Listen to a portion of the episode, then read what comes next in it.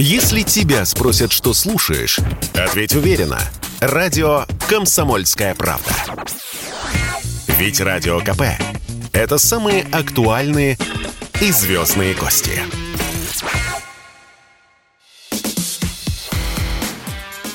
Диалоги на Радио КП. Беседуем с теми, кому есть что сказать. Всем здравствуйте! В эфире радио «Комсомольская правда». Я Сергей Мордан. Я сегодня один. Со мной в студии Эдуард Бояков, режиссер, продюсер, глава Русского художественного союза, мой хороший друг. Эдуард, приветствую тебя. А, начнем про войну сразу. Не будем терять время, у нас же нет другой повестки. А вот с твоей точки зрения, то, что началось 24 февраля 2022 года на Украине, ты ждал этого или нет? Я надеялся на это. Я надеялся, я надеялся на то, что э, произойдет, э, побыстрее бы произошло то, что произошло 21 февраля. Да, 21 февраля признали же, да? Да. Э, но если говорить о войне, если говорить о начале, э, об анонсе нашей беседы, конечно, не 24-го все началось, и не, и не в 2014 все началось. Началось все намного, намного, намного раньше. А как ты думаешь, э, почему вот э, такой большой слой образованного, скажем, э, российского класса оказался совершенно к этому не готов и был, ну, шокирован? То есть я даже сейчас не даю там никакой политической окраски, как они это восприняли. То есть они просто оказались не готовы к войне в широком ну, смысле этого слова? Я думаю, потому что Путин блестящий стратег. Э, и, 20, и в 2014 году и операция, и операция в Крыму была с одной стороны предсказуемо, с другой стороны совершенно неожиданно. Ты знаешь, даже те люди, которым я доверяю, говорят, что и международные эксперты, международные политики были шокированы Э, такой остротой того удара, который мы нанесли в 2014. Вот эти пресловутые вежливые люди, они действительно оказались, они были неожиданными. Точно так вот это вот собирание э, войск э, на границе с Украиной воспринималось как часть торговли, такой геополитической, тактической, давайте отожмем у Запада, ну, в общем, отодвинем сроки вступления России в НАТО и так далее, и так далее. Оказалось, что нет, это подготовка другого. И действительно кто-то не ожидал. Нет, а я даже не про то, что не ожидали, что, условно говоря, Путин а, посмеет. Это, это дело. понятно, да, это действительно мало кто ожидал на самом деле. Вот. А почему вот такая острая реакция, как будто небо упало на землю? Потому вот... что они враги, они этого не просто не ожидали, они этого страшно, страшно, страшно боялись. Они не могли поверить, что это все-таки произойдет. Они все время ждали отката. Они не могли поверить, что Путин э, в мюнхенской речи действительно заявил о э, геополитических притязаниях России. Он действительно заявил о намерении России вернуть статус великой державы. Поэтому, когда пришел Медведев и когда началась э, реформа, возникла тема с модернизацией, возникли всякие, да, да, да, да, да, вот эти вот послабления, мы еще как бы начали делать, ну, то есть такая синусоида, вот этот шаг в сторону Запада. Все вроде бы ожили, все вроде бы... Когда Медведев прощался с нацией, ну, с политической, э, со своей, ну, как сказать, вот этой вот э, биографией президентской, это было, кажется, обращение к Госсовету, я не помню. В общем, меня в Кремль позвали – я был удивлен этим. И вот Госсовет, там 300 или 400 человек в Кремлевском зале. Кого я там увидел? Я увидел там Наташу Синдееву в числе этих 300 э, сенаторов, депутатов и прочих.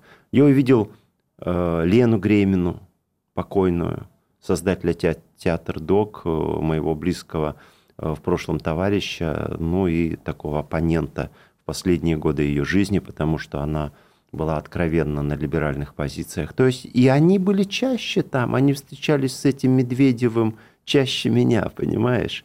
А, так что здесь э, ничего удивительного нет в том, что произошла вот эта вот потеря. Ну, действительно, было уже практически все решено. Действительно, э, русская культура представляла из себя э, какие-то, я не знаю, страшные, с моей точки зрения, обломки – а с их позиции вот такую их поле, их поляна. А вот если там вспоминать и те события, которые ты коснулся, и того, что происходит сейчас, тут Ходаковский, по-моему, недавно у себя в телеграм-канале написал очень осторожно следующую вещь о том, что главная война, она идет не на окраинах Мариуполя, главная война идет в Москве. Именно так. И, соответственно, вот кто победит здесь, тот и определит стратегическую линию что произойдет на стратегической линии Коростень-Умань. Именно так. Именно так. Абсолютно правильно. Все умные люди, э, все глубокие э, патриоты понимают и опасаются э, этой войны.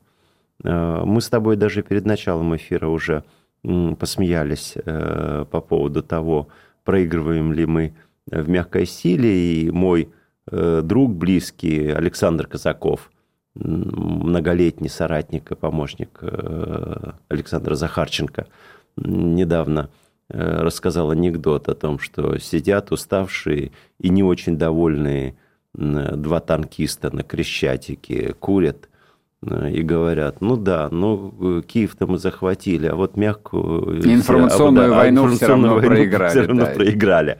А, когда я услышал этот анекдот, я засмеялся. И через несколько секунд перестал смеяться. Почему? Потому, а почему? Что, потому что это грустный анекдот. Ну так это же правда. С этим надо смириться, по-моему, Дорогой и все, Сергей, и не не надо смириться. Надо понимать, что вот эти два танкиста через пять лет уже будут не шутить, а может быть, снова окажутся не на Крещатике, а, а на каком-то А в окрестностях да, э, Омска, Брянска, Омска, да. да, да, или Брянска, понимаешь? Вот в чем, вот в чем дело. То, что, то, что это это, эта плесень никуда не денется. Это, это сложнейшие процессы, действительно эм, э, происходящие не в таком вот геометрическо-математическом измерении, понимаешь? Отрезал, убрал, э, изменил там какую-то фигуру. Нет, это, это ризома. Вообще западное постмодернистское сознание часто сравнивают Э, с, с гробницей, с, с гребницей, с, с, вот, mm-hmm. с вот такой вот системой захвата э, горизонтального. Э, Сетевая структура, да. да, да это конечно. сеть, это сеть. И эта сеть, и информационная культура западная, постмодернистская, либеральная, это страшная сеть, это, это онкология, это опухоль и это такие... Они, они вроде бы мы вылечили, вроде бы все, а раз опять ремиссия. И это будет возвращаться, эта гадость до тех пор, пока мы не почистим самую сердцевину, самую суть свою. А она, конечно, расположена в Москве. Это вопросы к Москве. Ну, Ходаковский это понимает, елки-палки. Осталось понять это тем, кто действительно отвечает за идеологию в этой стране. Осталось а кто отвечает политикам. за идеологию в этой стране? Вот, и вот тут мы выходим на главный вопрос, а в ней никто не отвечает за идеологию. И Ты же это, знаешь это лучше это меня. катастрофа. Это катастрофа. Это правда катастрофа. Я, я, я никогда не буду радоваться никакой победе, даже если она будет оформлена какими-то там флагами на Крещатике или э, открытием э, железнодорожного сообщения с, э, Симферополь, Харьков, э, Белгород, э, Воронеж, Москва, э, Макеевка и так далее, и так далее. Нет, нет. Э, эта война началась э, в 90-х годах я ее наблюдал очень подробно, очень заинтересованно, очень честно. Э, я крещен на Украине, мои родственники оттуда.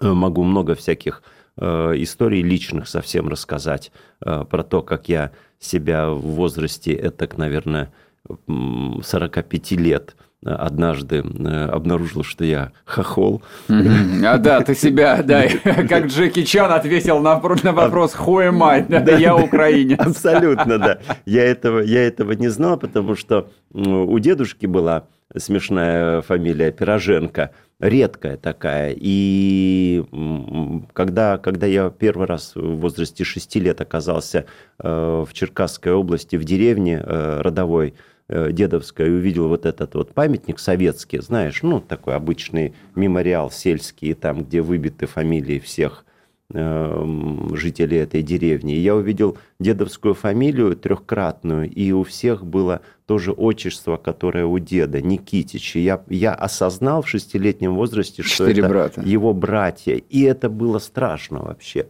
для меня я испытал какой-то ужас и с этим ужасом жил. Но остальные-то фамилии были у деда Пироженко, а остальные, так сказать, э, четыре были, были русские. Подходящие русские, Оказалось, что моя бабушка э, Яковлева, не поменявшая фамилию, когда вышла за деда, не поменявшая фамилию, в 90 лет, 90 лет бабули, я сижу, и она мне рассказывает некую историю из своей жизни. Отвечает на вопрос, ты почему, бабушка, вообще-то, ты же жила с дедом, ты, ну, вообще очень хорошая семья, мир да любовь.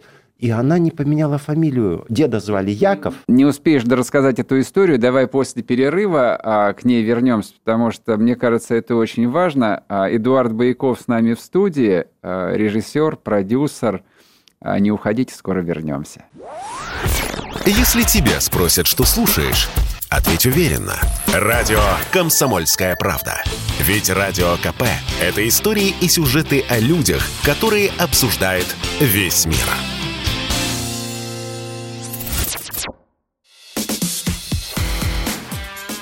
Диалоги на Радио КП. Беседуем с теми, кому есть что сказать.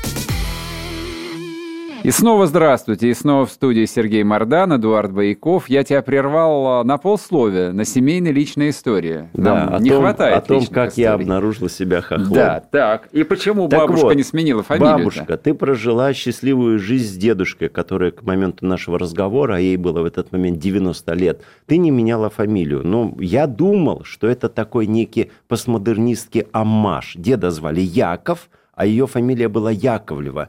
Я говорю, ты так любила деда, что решила оставить фамилию, чтобы подчеркнуть свою принадлежность Якову. Она говорит, нет, Эдик, я не могла сменить эту фамилию. Как не могла? Это очень важная и святая для меня фамилия. Ну, что такое, не понимаю. Расскажи. 29-28 год, раскулачивание – в 3 часа, бабушке, соответственно, 12 лет, э, в 3 часа ночи забегает к ним э, сосед и говорит, что пришел отряд, ну, карательный, и они в списке.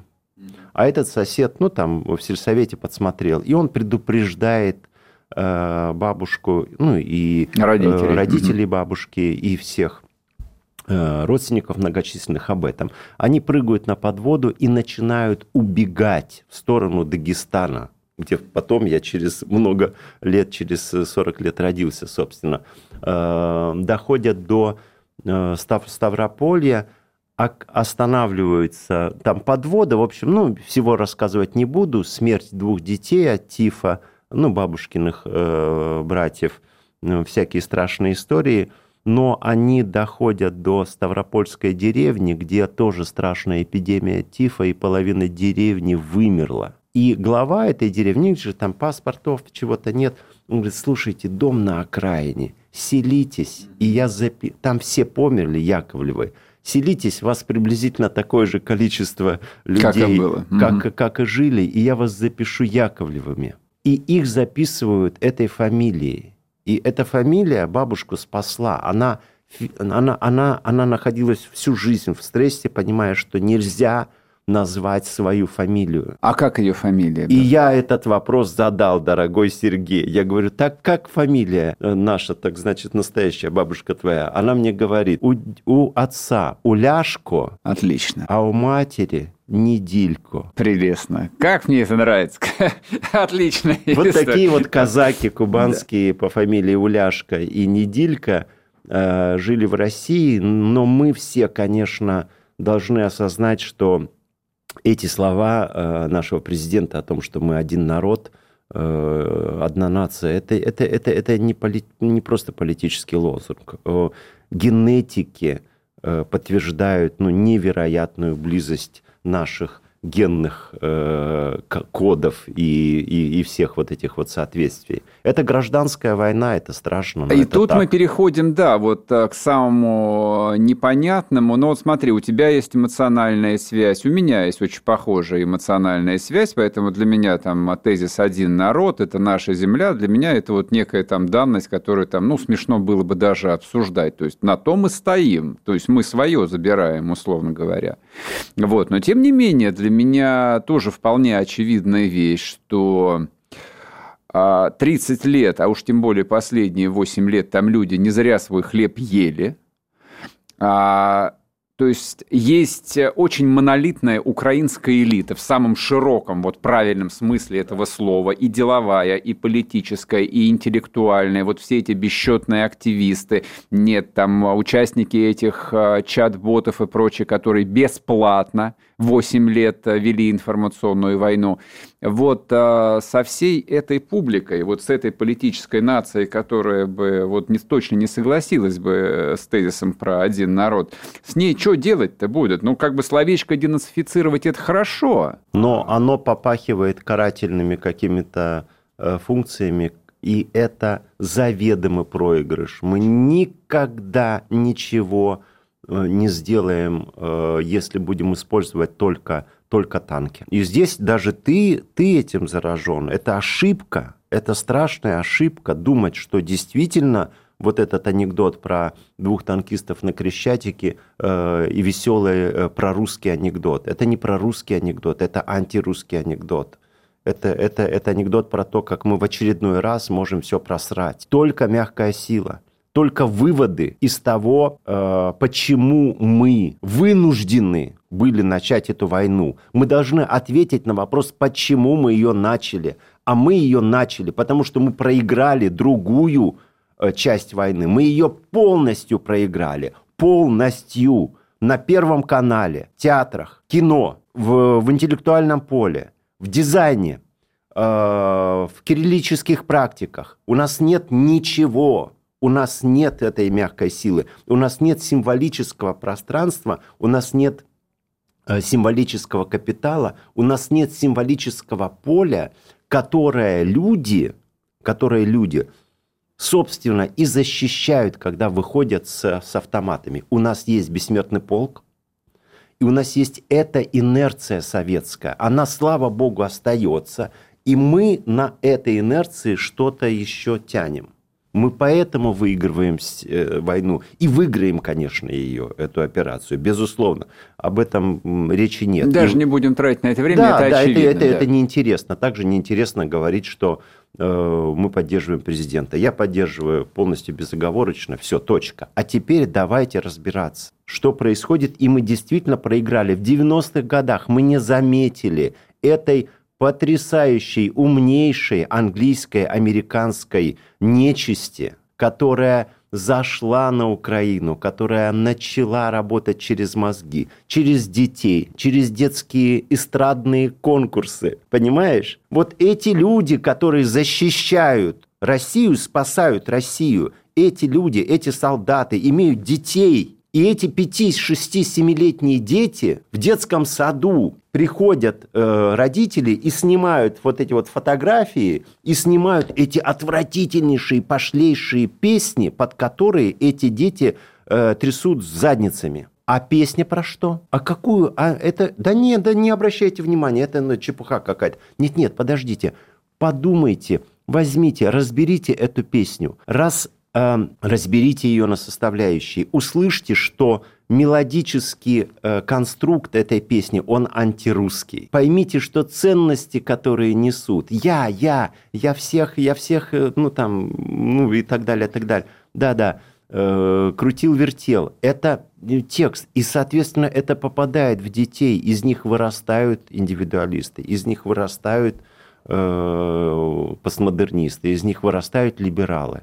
Это страшно. Я и мы про... проигрываем в этой войне. Ты скорее сейчас говоришь про то, что мы проигрываем здесь, а я бы хотел в прикладном смысле поговорить, потому что, ну вот смотри, там на поле так называемой Украины, а там шли очень схожие процессы, западный образ жизни, плюс, ну как бы там докрученный, там а, доделанный, что вот князь Даниил Галицкий, мы Европа, значит, а эти были ну, антироссия. Здесь тогда... опять, опять да, же вот да, эта да, вот да, да, формула, дослу... которую... Дослушай мой вопрос. Да. Вот они жили в том же постмодернистском тренде, но при этом за 30 лет сформировалась национальная идентичность, национальное сознание и монолитная национальная элита, в отличие от России, где нет ничего подобного. То есть вот российская элита, может, я, конечно, ошибаюсь, драматизирую, но в моем представлении антинационально, в массе своей. Вот доминирующее сознание нет, отречься. Есть западный мир, вот мы сейчас отступили как бы от вот базовых ценностей. То есть у людей реально как бы мир рушится на глазах. Вокруг меня, а я, то есть, не в гей-клубах-то время провожу, там, не с людях, которые предаются оргиям каким-то. Вот нормальные русские люди, нет нифига, у них рушится мир. Они смотрят бесконечно американские Хохлам сериалы. как удалось это сделать? Вот объясни мне. И что нам с этим делать? Так хохлам удалось это очень просто сделать. Хохлам Европа это сделала. Европа сказала хохлам, приходите, пожалуйста, ко мне, я вас приму. Как украинцев? Ну да, как украинцев, но украинцев-европейцев. Это, во-первых. Во-вторых, идея антироссии – это очень очень мощная идея и очень перспективная идея э, в смысле строительства самостоятельной нации, самостоятельной идентичности. Ну, то есть это про, про, про очень простой и яркий такой политтехнологический ход. Абсолютно, да. Mm-hmm. Но это, но это как, как, как форма, понимаешь, то есть в любом богословии есть э, апофатическое, есть кафатическое, то есть есть, есть, есть форма рассуждения, которая ведет к, либо к отрицанию. Бог непознаваем да, ну вот или такой-то, вот, или, или что такое там э, кирпич? Кирпич это э, не камень, ну там не, не пластик, кирпич это не дерево, ну и так далее. Можно определять через что-то. И это через неопределение, оно очень перспективно. И Украина, э, естественно, под патронажем европейского вот этого политехнологического гения – американского, а нас это сделала. Сейчас уйдем на короткий перерыв, скоро вернемся, не уходите. Если тебя спросят, что слушаешь, ответь уверенно. Радио «Комсомольская правда». Ведь Радио КП – это самые оперативные и проверенные новости.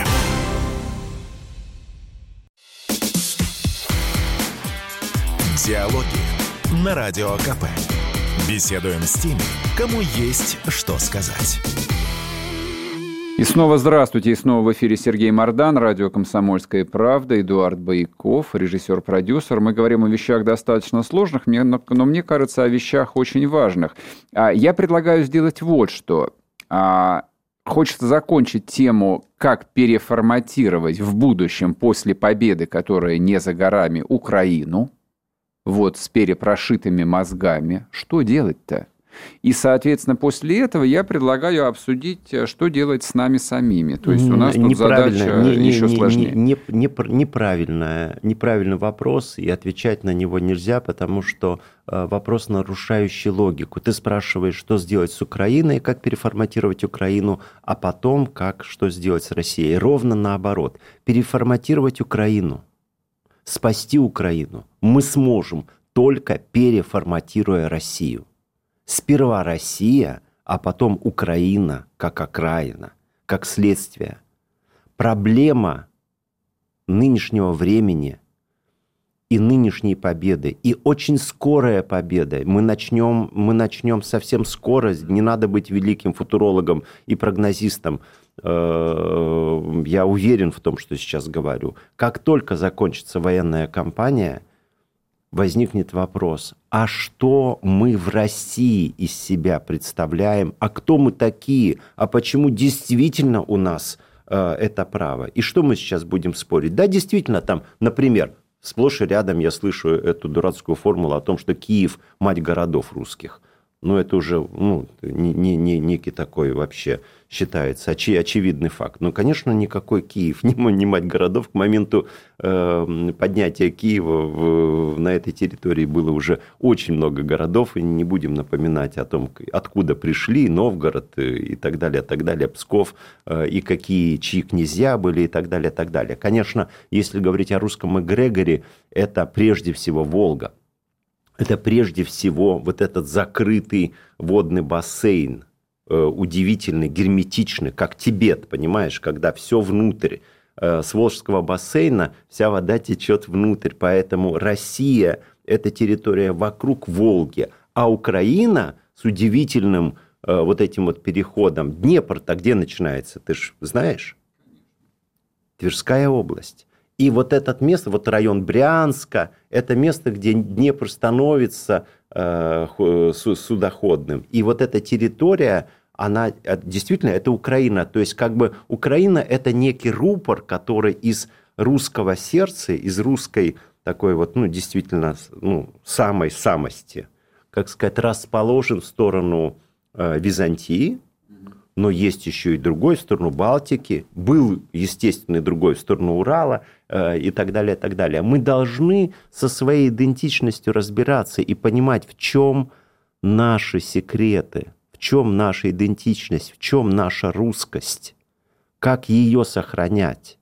И тогда нам будет, и тогда украинцы, они почувствуют. Украинцы очень чувствительные люди – у них потрясающая, чувствительная, тонкая, лиричная, э, ну, иногда это выражается в том, что они поныть любят, а иногда выражается в том, что песни прекрасные, э, не только у Меладзе, у Лободы и прочее вот это вот э, шушера, которая сейчас уехала, я надеюсь, не вернется – киевская эстрада. Это же, это, же, это же тоже же факт совершенно потрясающий. Половина вот этого списка «Голубого огонька» это, это украинские исполнители, которые там доверенные, их продюсируют доверенные лица Тимошенко, какие-то вот эти вот все люди. Это, это ужас, что творится у нас на Первом канале. Этот инцидент, который был, это просто верхушечка айсберга. Там все такие – в Московском театре 90% людей э, готовы выйти с вот таким э, с вот таким плакатом. Они просто трусы.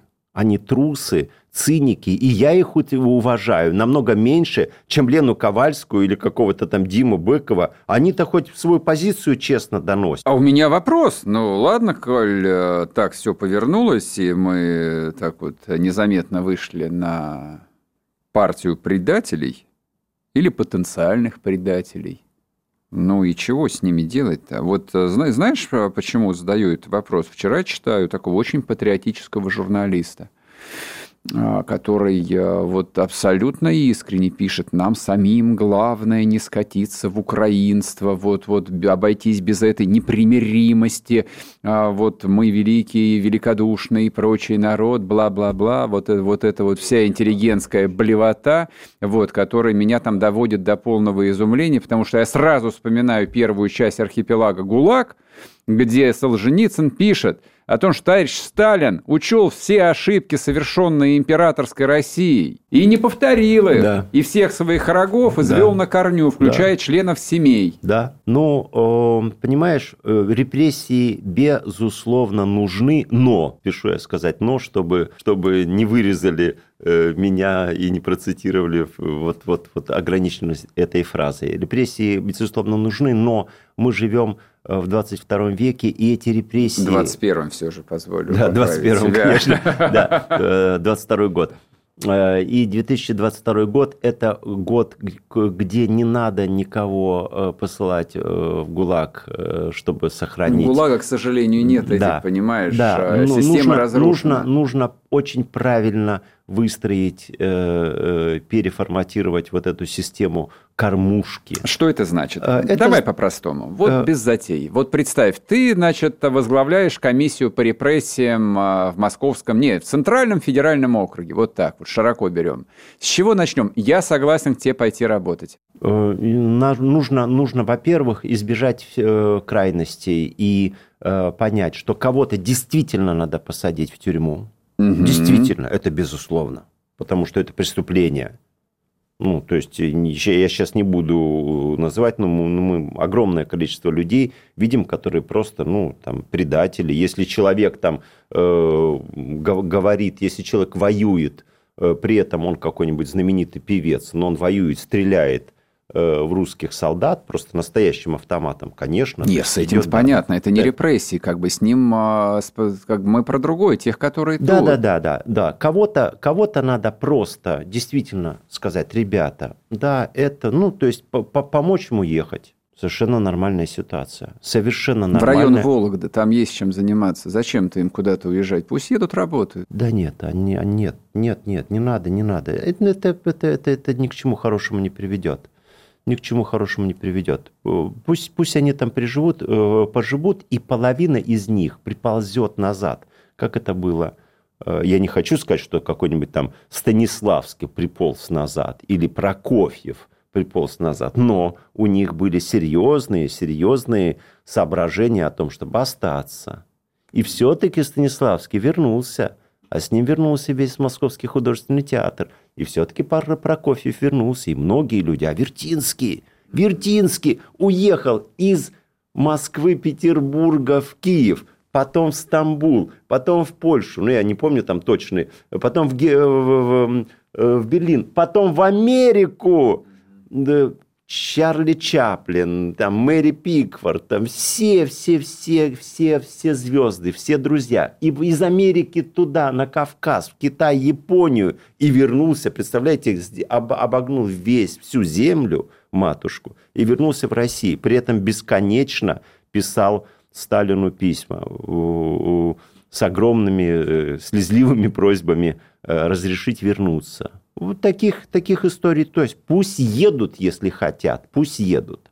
Но большая часть, конечно, должна, ну, как сказать, подвергнуться, я не знаю, ну, какой-то элементарной просто санитарной обработке. Мы должны действительно этих людей спасать. Среди них наши родственники, среди них наши дети, среди них наши, наши одноклассники, однокурсники. Э, не только Украина попала вот в это страшное, вот в это страшное пространство, в этот морок, э, в эту пандемию. Э, но и Россия, мы еще раз, мы одна нация, мы одно ментальное поле. И Они это болеем сделали. одними и теми же мы болячками. Мы болеем совершенно одними и теми же болезнями. А, ну а как быть а, вот с той же самой пятой колонной? Ну, как бы ты, я понимаю, про деятелей условно культуры говоришь, а такие же предатели или, скажем так, такие же нелояльные новому историческому этапу люди находятся во власти. Это чиновники, это предприниматели, это широкая масса российской элиты, которая осталась в том 30 одна, одна, одна из э, самых страшных, ну это действительно сложные такие материи, но это одна из самых страшных ошибок, которые мы совершаем, когда даже в нашем разговоре э, априори подразумевается, что политики и э, бизнесмены выше культуры – с точки зрения экономического мышления действительно, действительно так, потому что культура, ну, по остаточному принципам, что, что там достанется, кого позовут на э, корпоративы, эм, тот и звезда э, так сказать. Ну, я был, господи, я был, на, я не буду сейчас называть корпорации, но это высшие корпорации вот русского, ну, то есть это вот топ-10, топ-5 Э, нашего списка. Э, я был на корпоративных праздниках, там, на юбилеях этой компании. Я сейчас прочее, прерву прочее. тебя снова на полслова. Это катастрофа. Про... Да, прости меня, сейчас мы уйдем на короткие новости, вернемся, не уходите. Если тебя спросят, что слушаешь, ответь уверенно. Радио «Комсомольская правда». Ведь Радио КП – это самая топовая информация о потребительском рынке, инвестициях и экономических трендах.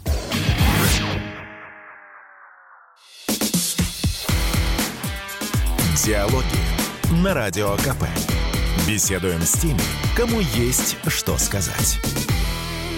И снова здравствуйте, Сергей Мордан. Я снова перебил Эдуарда Боякова на полслове. Эдик, продолжай. Итак, мы заговорили так вот, я про, говорил да, на про, корпоративных про праздниках, я, я присутствовал на всяких день рождения, юбилей компании, Новый год и так далее, и так далее. Господи, эти люди, которые воюют с Западом за экономическую власть, которые действительно в голове считают себя патриотами, mm-hmm. так они же шнура зовут в лучшем случае, в лучшем случае, а в худшем тех же самых океан Эльзу и, и ну то есть океан Эльзы там последнее время может быть не зовут, а так они всех этих либеральных чудовищных людей, этих Димбыковых они зовут. Они с, с выступлением э, гражданин-поэт или что там э, и так далее. Миша Ефремов, сколько, сколько он эти, э, эти, этим чесом занимался, сколько, сколько его спонсировали эту фронту. Это же, это же просто катастрофа. У них в мозгах ужас. Дело в том, что культура формирует те смыслы, те образы, те модели поведения, которые политик и бизнесмен реализуют в жизни. Это сложно понять, сложно в это поверить, но культура первична.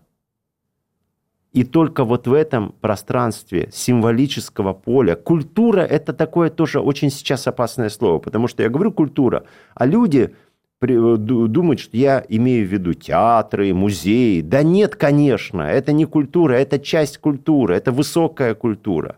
Культура – это содержание э, наших э, музыкальных программ, э, это мультики, это то, как одеты куклы, в которые играются наши дети, то, как их зовут, то, какие истории разыгрывают наши дети, которые в 3-4 года впервые задумываются о том, где мужчина, где женщина. В 3-4 года у них еще и э, ничего там не проснулось, никакого гормонального взрыва, но уже формируется гендерная политика. И на Западе это знают. И в 3-4 года бедным детям в Дании, в Голландии, в Германии начинают вдалбливать, вдалбливать, что это нормально, когда мальчик с мальчиком дынь-дынь-дынь.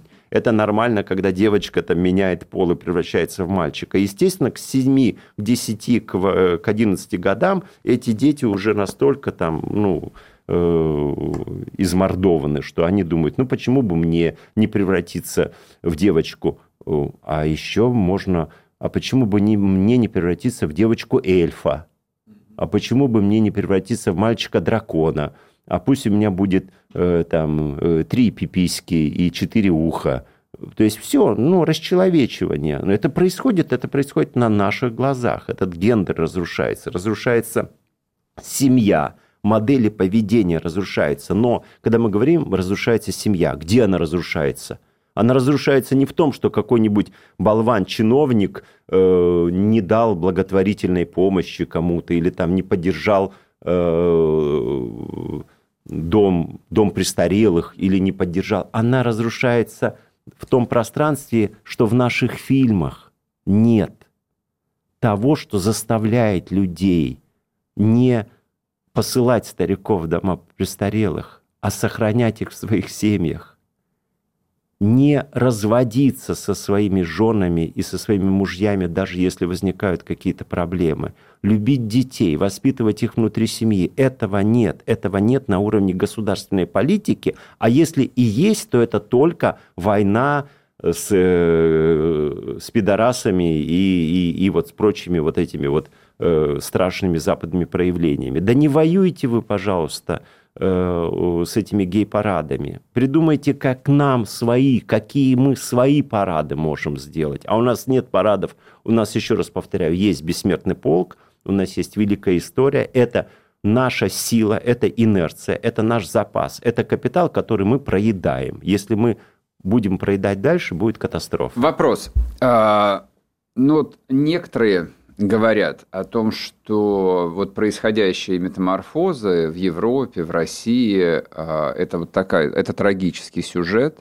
Люди, которые исповедуют в широком смысле э, либеральную идеологию, говорят о том, что Россия на глазах исключает и сама себя исключает вот из этого а, большого западного Слава христианского Богу. мира. Да, слушай, вопрос я сейчас задам тебе.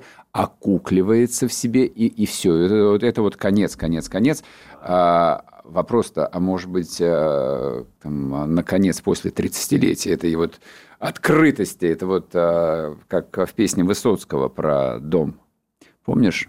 без окон, без дверей. Я сейчас не буду цитировать. Да вот, это не открытость. Да, это, может, это, может, это... может быть, вот это вот окукливание а, России, то, что необходимо, вот, Безусловно, за, это закрыться. окукливание может... Э, то есть мы на развилке. То что, а, то, что мы порвали с Западом, это факт.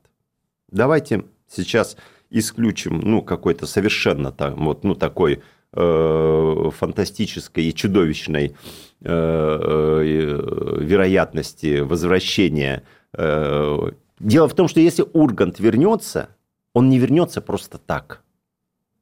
Он вернется либо, условно говоря, министром культуры или на место Эрнста, и тогда вообще, тогда не будет вопросов, проводить или не проводить там этих гей-парадов и прочее, прочее. Либо, либо мы должны сделать что-то свое, и окукливание – это слово, предполагающее, ну, как бы деградацию. Да, это, и это один из вариантов. Мы действительно можем закрыться от Запада и начать э, превращаться в страшную такую провинцию.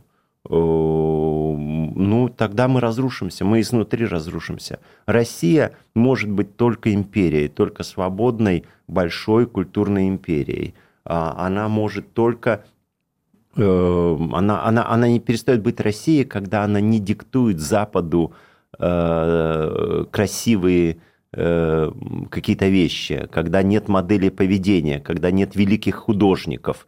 Вся академическая музыка 20 века – это русская музыка. Шостакович, Прокофьев, Стравинский, Дягилев и так далее. Театр – это Дягилев и Станиславский. Кино – это Эйнштейн. Э, литература э, – это Чехов, Толстой, если говорить про 20 век и так далее. Это и Бродский, э, Солженицын. Где эти люди сегодня? Их нет. И дело не в том, что там Кость, Константин Эрнст перекрыл каналы, а э, Иван Ургант не зовет в эфир Прилепина, а зовет э, Сашу Грей, порнозвезду, э, которая решила сняться теперь в таком артхаусном кино. Дело не в этом. Вернее, не только в этом. В этом тоже. В этом тоже, безусловно, конечно. Прилепин э, грандиозный русский писатель, и он должен быть э, на этих каналах, а не только в своей э, такой локальной передаче на НТВ. Это понятно. Но культурной политики нет, и ее не будет до тех пор, пока мы не начнем наступать. Мы должны формировать нашу русскую культурную айкумену. Мы должны формировать имперский культурный дискурс. Мы должны победить Америку на территории вот этой самой мягкой силы, а не только танками. Но тар танки-то первично все равно. Нет, это, это здесь никакой первичности нет. Э, вопрос про первичность, он некорректен. Это все равно, что спрашивать мама или папа лучше у ребенка. Нельзя задавать этот вопрос ребенку. Когда-то папа первичен, а когда-то мама первична. Сейчас, сейчас, в этот момент, в эту секунду папа первичен, поэтому танки первичны. Мужская сила. Наша, так сказать, ну, наша способность э, ну, действительно, пробудиться. Вот этот русский медведь сегодня на повестке. Но он не может быть все время он на то и медведь, чтобы выйти, рыкнуть, что-то там раз, раз, раздербанить и опять уйти в лес, в малинник э, к пчелам или в берлогу. Он не может, если медведь, если медведь не успокоится, он превратится в шатуна, и его нужно будет отстреливать. Это страшная история. Страшная история, когда папа становится э, диктатором. Папа должен однажды сказать, хлопнуть кулаком, дать самому непослушному сыну э, полбу ложкой, и после этого опять замолчать, а мама должна начать этих детей э, любить, э, петь им колыбельные песни, формировать любовь к папе, к себе, к дедушке, к бабушке, к двоюродным братьям и так далее, и так далее. И это делает только культура. У нас одна минута остается. А культура должна управляться из какого-то центра, либо культура, либо культурой вообще невозможно управлять? Э, культурой возможно управлять, и культура не должна управляться. Э, это такая диалектика, опять же, как мама-папа. С одной стороны, мы, конечно, должны иметь политику сверху, особенно в России, это всегда культурная реформа шла сверху. Это было э, и во времена Ивана III, когда Э, позвали, понятно, э, женились, понятно, на ком, и позвали, понятно, на кого, и э, понятно кого, и вот эти вот византийско-итальянские гении построили Кремль. Так было во времена Алексея Михайловича и так далее, так далее, так далее. И во времена Сталина так было. Сейчас культурной политики не хватает. Путин гениальный международный стратег. Наши достижения Э, в экономике, военной промышленности у нас есть э, продовольственный суверенитет, это прекрасно. Нам нужен культурный суверенитет. Мы должны перестать быть культурной колонией Запада. Спасибо. Эдуард Байков был с нами. Диалоги на Радио КП. Беседуем с теми, кому есть что сказать.